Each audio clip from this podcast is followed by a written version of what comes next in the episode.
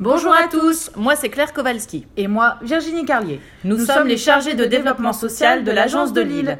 En fin d'année dernière, nous avons procédé à une collecte de produits d'hygiène féminine. L'idée nous est venue au moment d'un temps café avec les collègues, Dans le respect des gestes barrières, bien évidemment. pendant lequel nous avons évoqué le coût mensuel des produits d'hygiène intime pour une femme.